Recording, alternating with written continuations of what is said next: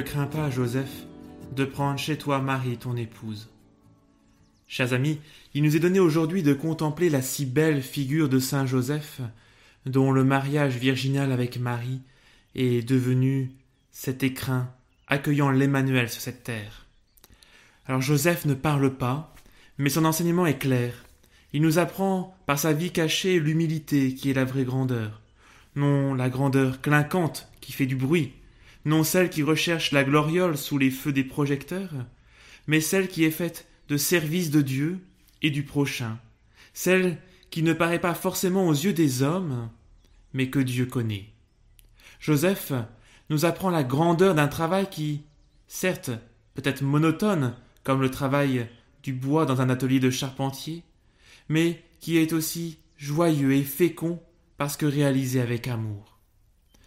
Personnellement, je trouve magnifique que Joseph, qui entretient une relation si intime avec Jésus et Marie, nous est présenté dans l'Évangile comme silencieux. Notre vie chrétienne, vie de relation à Jésus et Marie, a besoin de moments de silence. Dans les écrits de Sainte Faustine, Jésus dit à la religieuse polonaise Tâche de vivre recueilli pour que tu entendes ma voix qui est si basse que seules les âmes recueillies peuvent l'entendre. Silence de Joseph, mais aussi courage de Joseph. Ce courage transparaît de multiples fois dans sa vie. Hein, vous savez, au moment où il perçoit les premiers signes de la maternité mystérieuse de Marie, au moment de répondre à sa vocation de père virginal du Sauveur, à Bethléem lorsqu'il cherche un endroit pour la venue au monde de Jésus, à Jérusalem où il entend qu'un glaive de douleur transpercera le cœur de Marie, courage de Joseph lors de la fuite en Égypte ou lors de la perte de l'enfant à Jérusalem au temple. Silence et courage sont d'ailleurs liés. C'est le prophète Isaïe qui dit ceci. Dans le silence et l'espérance sera votre force. Silence, force et enfin douceur.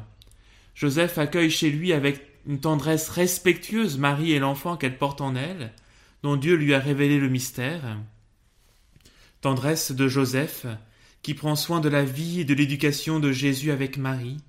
Cette tendresse respectueuse hein, n'est pas non plus sans lien avec le silence.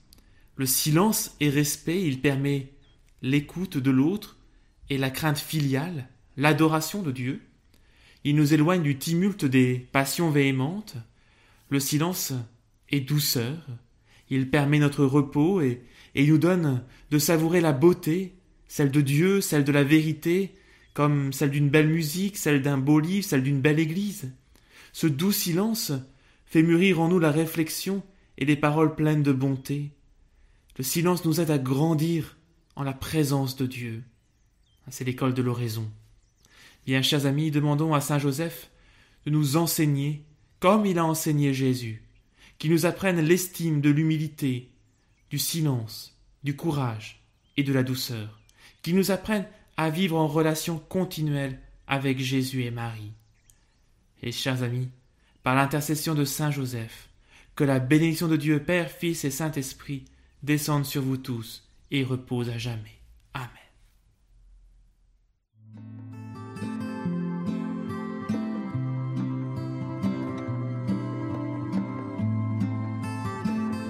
Écoutez la parole du jour chaque jour sur Catoglade.